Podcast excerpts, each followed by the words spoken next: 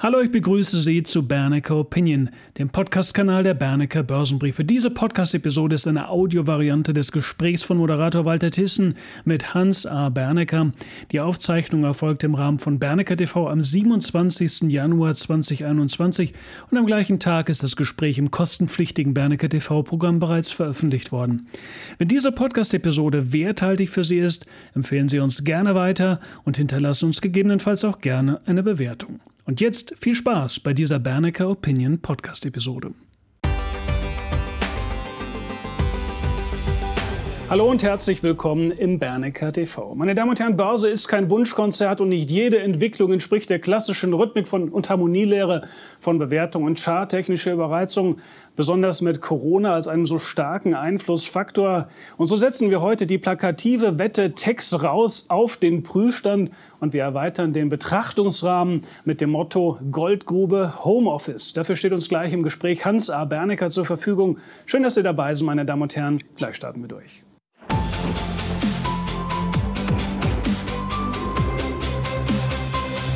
Ich grüße Hans A. Bernecker, der uns zugeschaltet ist. Hallo, Herr Bernecker. Hallo, ich begrüße Sie ebenfalls. Herr Bernecker, Text raus, hieß es vor einigen Wochen. Inzwischen kann die Tesla-Aktie gar nicht genug Höhenluft schnuppern. Apple probiert den charttechnischen Ausbruch. Microsoft, Amazon zeigen charttechnisch dicke Oberarme. Machen wir eine Bestandsaufnahme. Wie ist die unverkennbare Stärke der Hightech-Riesen einzuordnen? Das ist schon beeindruckend, was die Techs jetzt im Moment gerade als die größten Corona-Gewinner ja eigentlich der Geschichte vorführen. Niemand hat so umfangreich an, an den Corona-Verhältnissen verdient wie Microsoft, Apple, Facebook und wie sie alle heißen. Das in diesem Umfang, in dieser Größenordnung, muss ich sagen, habe ich nicht erwartet. Ich gebe mich also insoweit für das vierte Quartal, vielleicht auch für das erste Quartal geschlagen.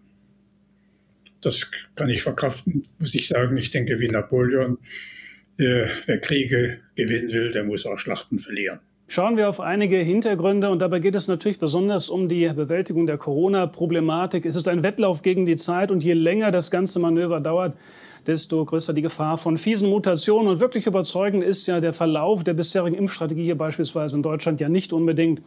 Mit anderen Worten, das Ende dieser Erfolgssträhne bei den Hightech-Riesen ist im Grunde genommen ja derzeit noch kaum abzusehen, abzugreifen. Was bedeutet das für die weitere Perspektive dieser Tech-Riesen auf der einen Seite und dann eben, wenn wir das Ganze mal von der anderen Seite der Medaille betrachten, was bedeutet das für Aktien, die eigentlich also Erholungsgewinner sein sollten, äh, wenn die äh, Pandemie dann in den Griff bekommen wird. Also Touristikaktien, Luftfahrtaktien, was bedeutet das also hier in den beiden Polen? Also zunächst mal bleiben wir bei, bei der Besonderheit der eben genannten Krisengewinner wie die großen Techs. Das ist schon bombastisch und die Zahlen lesen Sie ja im Moment gerade in den Medien. Die andere Seite sind die Value-Werte oder beziehungsweise die andere Seite der ganzen Börse. Was wir in dieser Woche erleben, das ist ja schon auch einmalig. Ende der Woche, also spätestens Freitag, werden rund 28 Prozent des Marktwertes des S&P, der immerhin einen Marktwert von insgesamt 28 äh, Billionen Dollar hat, auf der Waage gestanden haben. Dann wissen wir ungefähr, wo wir stehen. In der nächsten Woche etwa 20 Prozent und dann alles andere ist dann unwichtig. Das ist eine Größenordnung natürlich, die schon beachtenswert ist.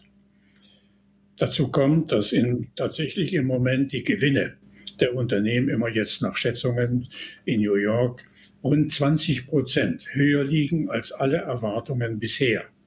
Auch das muss ich sagen, ist sicherlich mitten in der Krise, äh, in der Corona-Krise, also ein einmaliges Ergebnis, aber beruht eben auf diesen äh, bemerkenswerten Erfolgen, wenn man überlegt, dass Facebook sich erlauben konnte, im vierten Quartal die Werbepreise in seinem Netzwerk um 60 Prozent anzuheben. Ich betone 60 Prozent. Das ist natürlich nicht fortrechenbar und ist nicht ewig dabei, aber zeigt die ungewöhnliche Art. Wenn Microsoft als größter 30 Prozent Zuwachs hat, allein vom Homeoffice her, wie gestern mitgeteilt, und dabei plus 50 Prozent verdient, ich runde jetzt alles ab, ist das eben auch einmalig.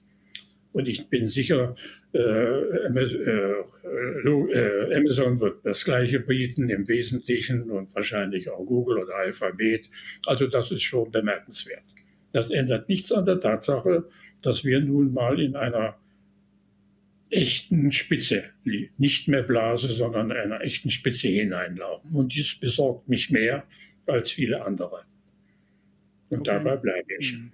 Und Menschen im Lockdown haben sicherlich häufig mehr Zeit, beispielsweise auch, um sich endlich mal ein wenig mit der Geldanlage und mit dem Sparen, mit den Finanzen äh, zu beschäftigen. Werfen wir einen Blick auf Robin Hood, oder den Robin Hood-Trend, wie ich es vielleicht mal nennen mag, also gewissermaßen eine Demokratisierung der Geldanlage, eigentlich ja vom Grundsatz her zu begrüßen. Und es ist den Einsteigern auch zu wünschen, dass die ersten 500, 700, 800 Euro, Dollar äh, hier an der Börse nicht einfach so verspielt werden, sondern erstmal eine positive Einstiegserfahrung auch sind für weiteres.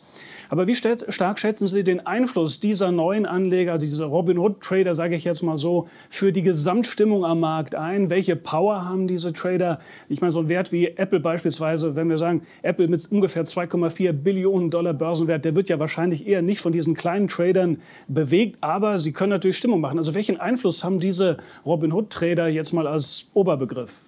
Wenn Sie wollen, können Sie, können Sie die Geschichte der Zeit bis, bis zum Börsenkrach 1929 nachlesen.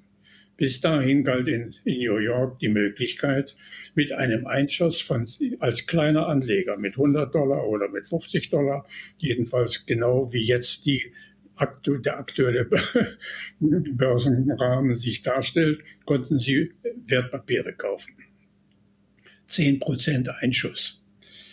Das ging den damaligen Börsen beziehungsweise der Federal of New York, also nicht der Fed äh, in Washington, die gab es noch nicht, sondern die Fed of New York zu weit und die hat darauf beschlossen, dass sie diese Spekulationen der ganz kleinen Leute beendet, indem sie die Einschussquote von 10 auf 20 Prozent erhöhte. Und zwar innerhalb von 24 Stunden.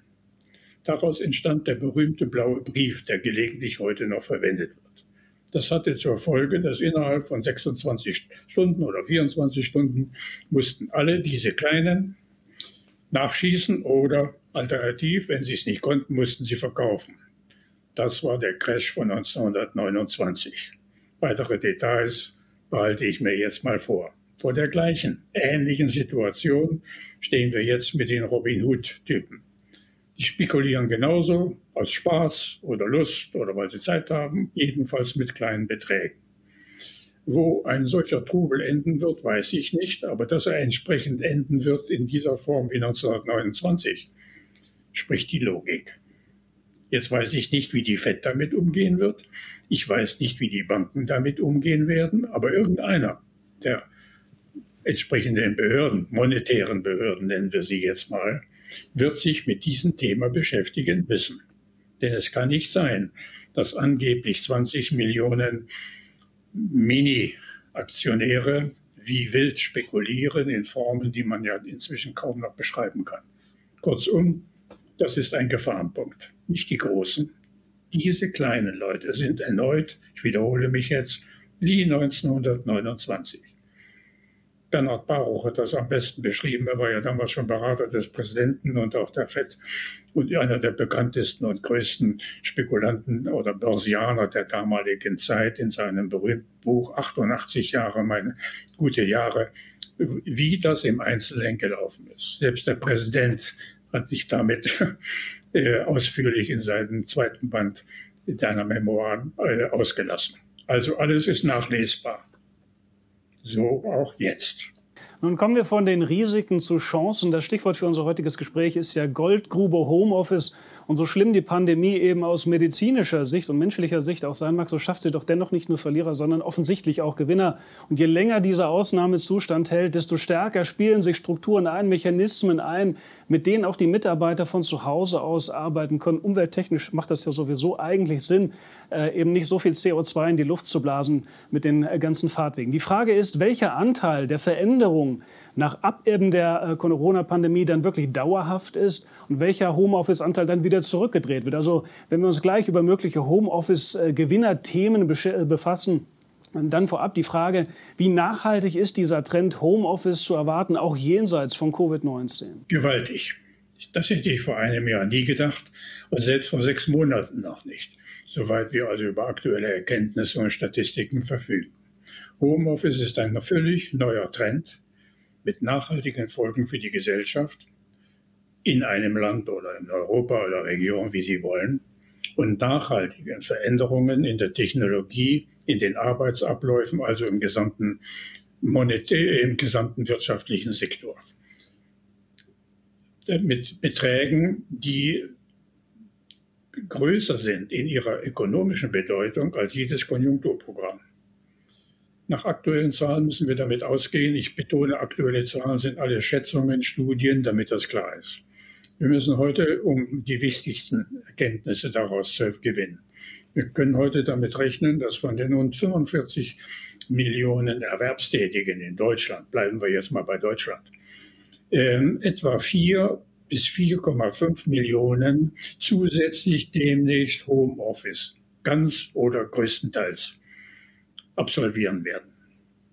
Wenn diese Zahl stimmen sollte, dann bedeutet das also dauerhaft wechseln. Dann bedeutet das, jetzt setze ich mal die Zahl vorsichtiger mal auf dreieinhalb ab, dann bedeutet das, dass in 3,5 Millionen Homeoffice-Positionen alle technischen Nachrüstungen nötig werden, um diese Damen und Herren, die dort zu Hause arbeiten, technisch so in den Stand zu setzen, dass sie tatsächlich ihre Aufgabe erfüllen können. Einerseits für sich selbst von der technischen äh, Ausstattung und B natürlich im Rahmen der Betriebe, kameramäßig und alles Mögliche, was dazugehört, Sicherheitstechnik und so weiter. Das bedingt nach den gleichen Berechnungen, ich zitiere also jetzt andere, ein Investitionsaufwand in die nächsten ein bis zwei Jahre nur in Deutschland in den Größenordnungen von etwa 200 bis 230 Milliarden Euro. Sie hören richtig. Wenn dieser Betrag stimmt, dann wäre das das Doppelte des Konjunkturprogramms von 135 Milliarden, was die äh, Bundesregierung letztes Jahr beschlossen hat. Daran erkennen Sie, welche ökonomische Power allein in dieser ersten Konsequenz einer Pandemie, worüber wir vor zwölf Monaten noch nie geredet hätten, steckt. Nun müssen wir überlegen, was daraus folgt. Das ist genauso ein interessantes Thema wie vor sieben Monaten, als sich das Thema Wasserstoff in den Raum gestellt hat und was daraus geworden ist. Also das wird spannend. Und Sie nannten ja eben schon einige Beträge und das Potenzial ist natürlich gewaltig. Allerdings verteilt natürlich auf eher wenige Unternehmen. Es kommt nicht breitflächig an, sondern es gibt einige, die dabei sicherlich herausragen werden.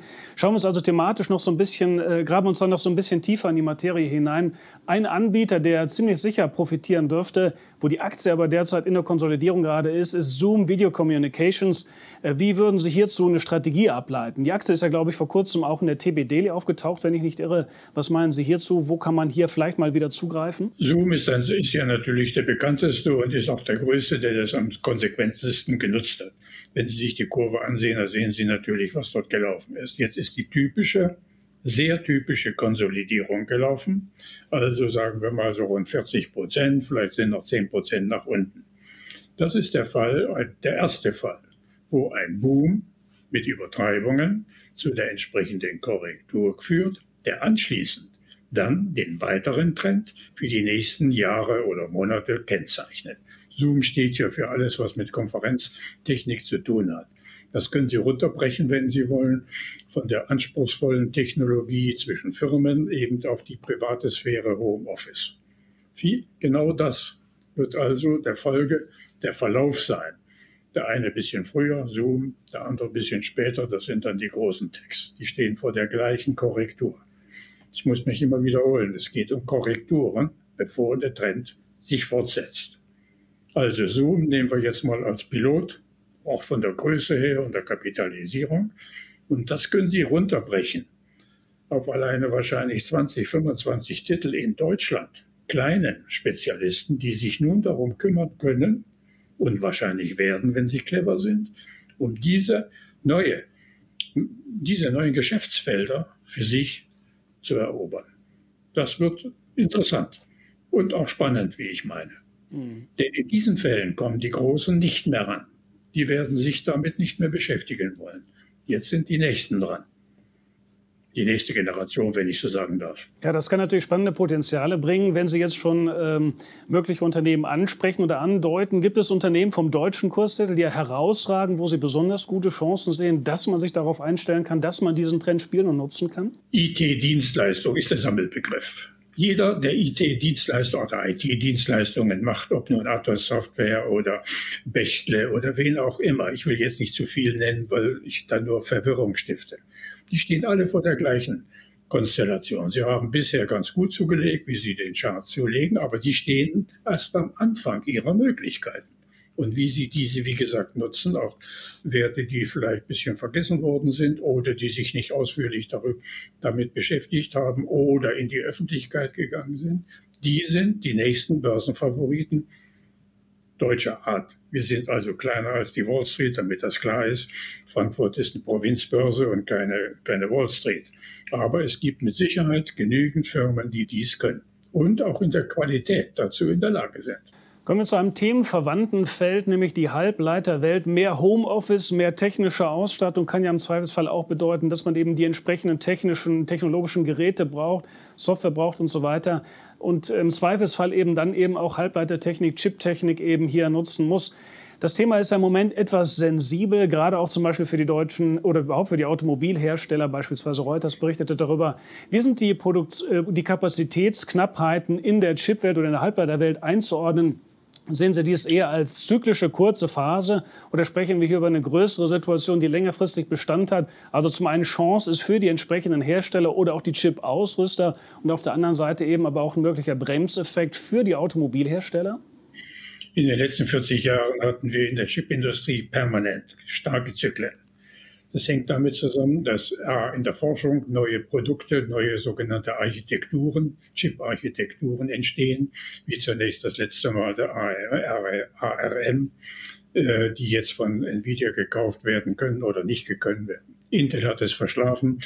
AMS äh, und AMD haben dann eben, waren dann die erfolgreicheren. Daran erkennen Sie, wie sehr komplex die Forschung und die Entwicklung in der anspruchsvollen äh, Chip-Technologie verläuft. Dazu gehören eben zyklische Ereignisse, in dem der eine im Markt verliert und der andere seinen Vorteil nutzt. Eichstron ist ein solcher äh, Fall als Ausrüster und äh, Begleiter da. Schauen Sie sich den Eichstron-Chart an der letzten 30 Jahre, ähm, dann können Sie das ganz gut nachvollziehen. Also diese Zyklen sind produktionstechnische Zyklen, die mit der Nachfragehäufigkeit, mit der Mengennachfrage nicht so viel zu tun haben, als vielmehr mit dem spezifischen Charakter der jeweiligen Chips, die benötigt werden. Und wenn Sie sich überlegen, was jetzt in der E-Mobility oder den autonomen Autos äh, an neuen Chip-Produkten oder Architekturen nötig ist, dann ist jeder von diesen großen Herstellern gefragt zu sagen, können wir das oder können, müssen wir einen Schritt weitergehen?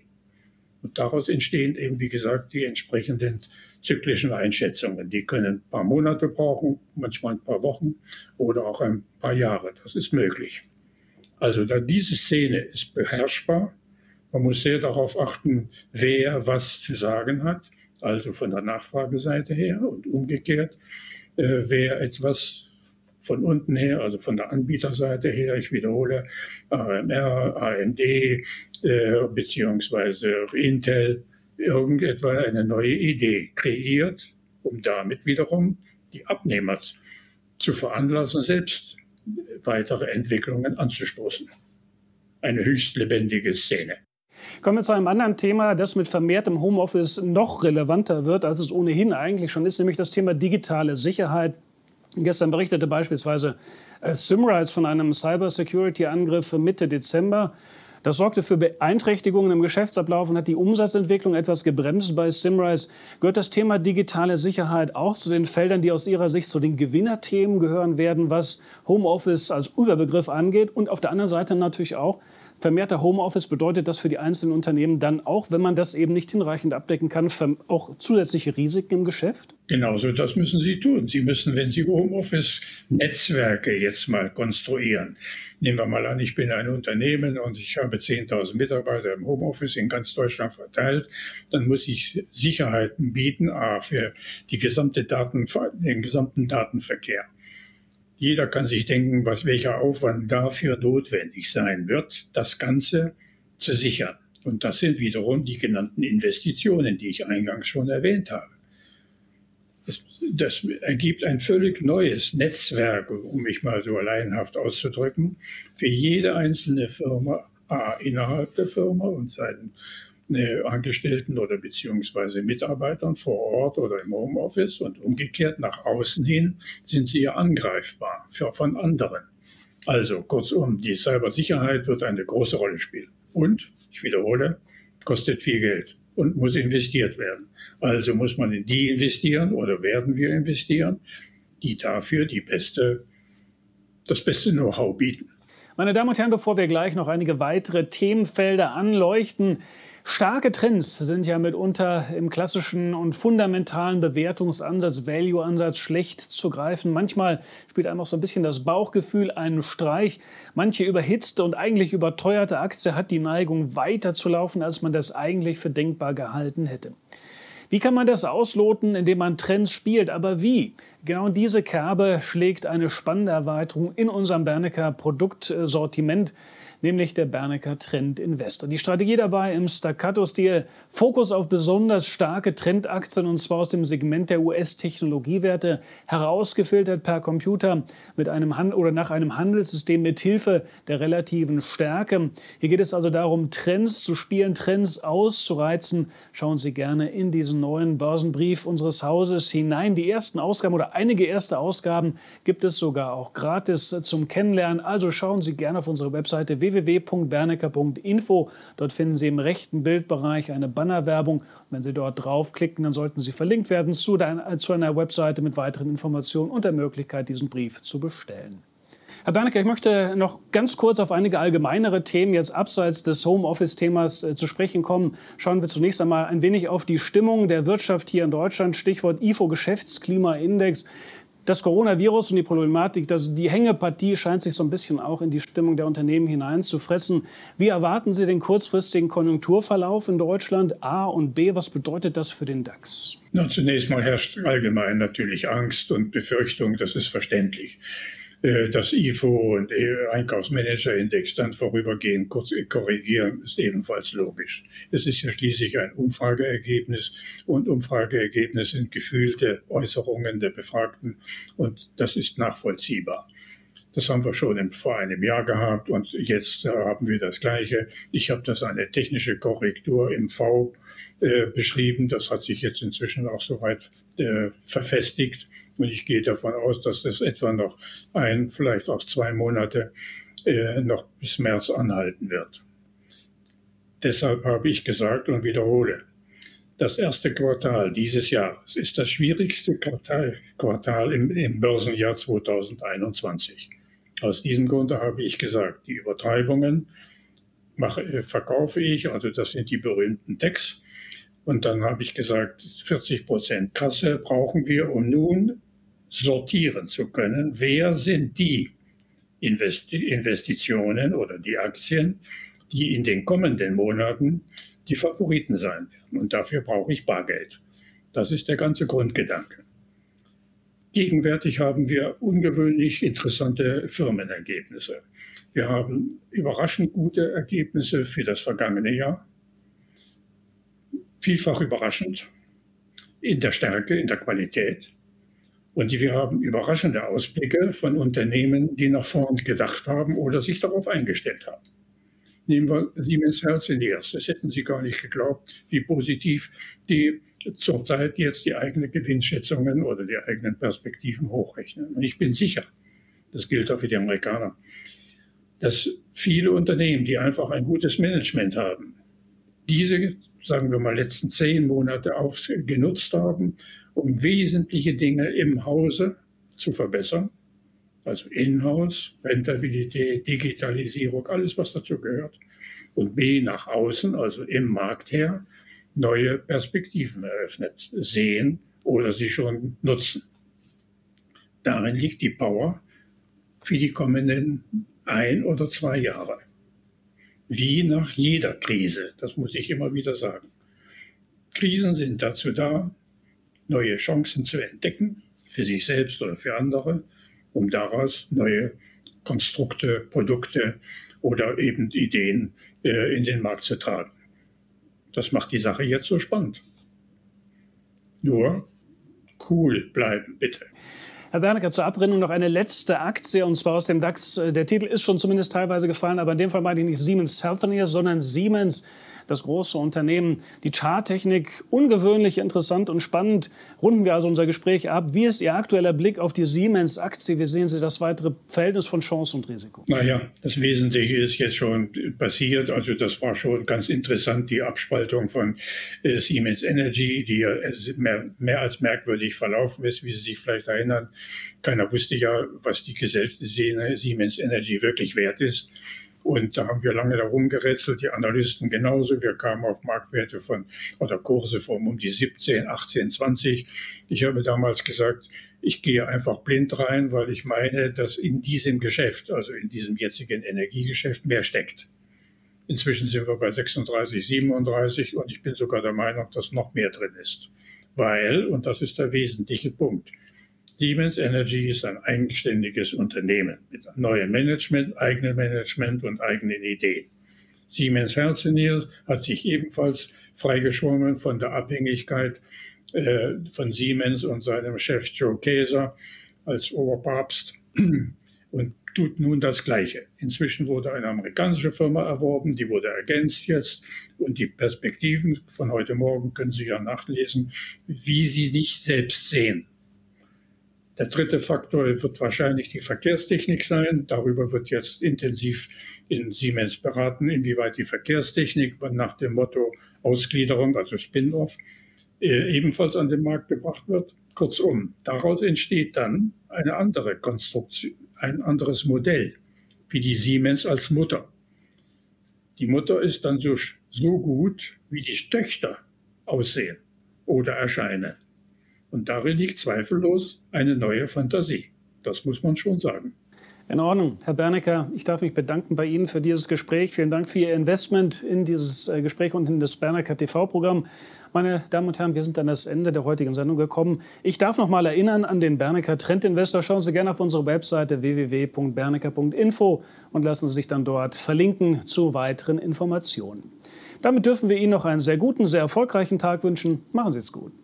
Ich schließe mich dem gern an.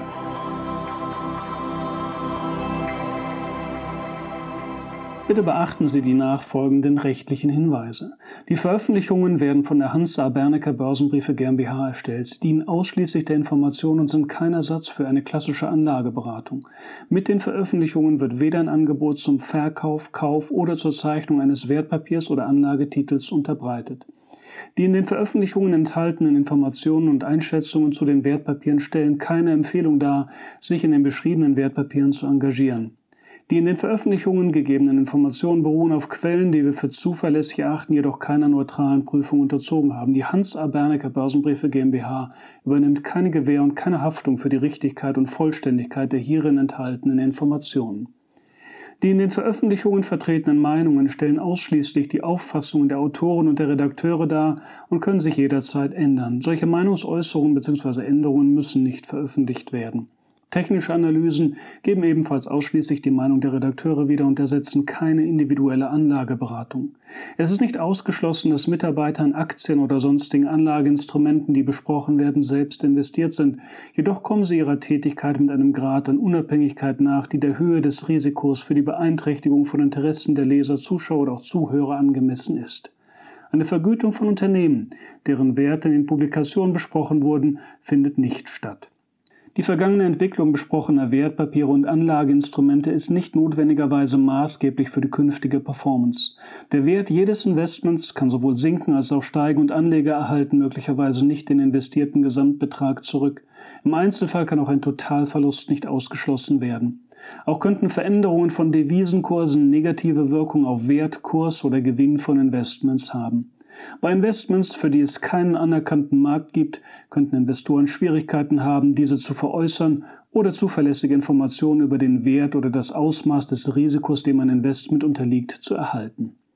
Die Veröffentlichungen dürfen weder vollständig noch teilweise nachgedruckt oder in ein Informationssystem übertragen oder auf irgendeine Weise gespeichert werden, außer im Falle der vorherigen schriftlichen Genehmigung durch die Hansa Bernecker Börsenbriefe GmbH.